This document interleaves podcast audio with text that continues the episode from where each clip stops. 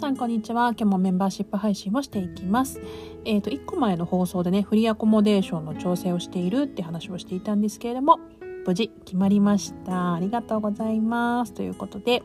メンバーシップの皆様方には成功してちょっとこういったお話をしていきたいなっていうふうに思います。で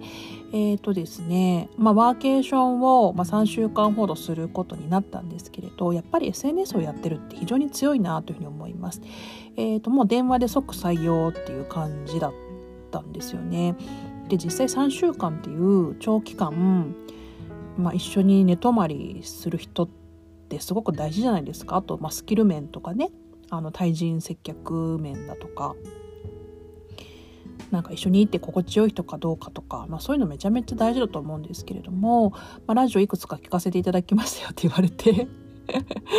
それが良かったのか悪かったのかわからないんですけれども、まあ、本当にお電話で即採用っていう感じであのぜひあの1年のうちで何回か来てほしいですみたいなことを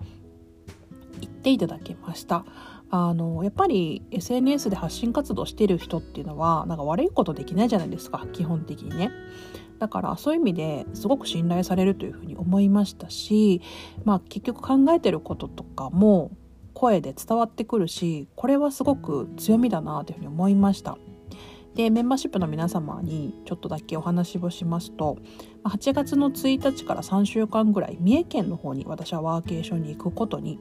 なりました海の近くですね。で、えーと、こじんまりとしたお宿で、まあ、清掃業務等々をお手伝いして、えーと、自分は、まあ、w i f i 環境があるのでそこでワーケーションしたりだとか、えーと、する予定です。で、えーとまあ、ライオン大家さんのねクラウドファンディングをお手伝いしている流れもありえー、と三重県に滞在をすることでその三重県鳥羽市っていうところにまあ、足を向きやすくなるので、まあ、そこのクラファンの協力発信等々の協力だったり、まあ、リフォームの進み具合の、まあ、撮影をしたりだとかってこともできるかなというふうに思っていて自分一人だけのことではなくてまた掛け算でね面白いことができそうだななんていうふうに思っていて、まあ、これはめちゃめちゃ楽しみですね。で単純にこう海の近くだったりうん、川の近くだったり自然の近くで、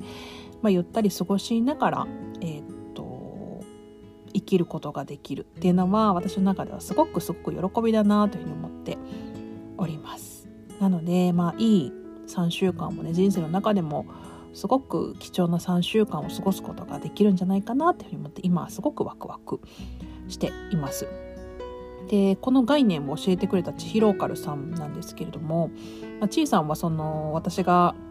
えー、っとそのワーケーションに行く？三重にワーケーションに行っている間もう日本一周に旅立っているので一緒になんか泊まろうみたいなこととかなかなか言えないですけれども、まあ、私は三重在住のえー、っと知り合いの人音声配信者の知り合いの人とかも何人かいるしあのぜひ三重でねいろんな思い出を作りたいなというふうに思っておりまして、まあ、カーコとしてでもなく、まあ、その宿でたくさんいろんな出会いがあるというふうに思いますしあのそういった部分も楽しみつつ、発信活動や SNS とかオンライン上のお仕事なんかを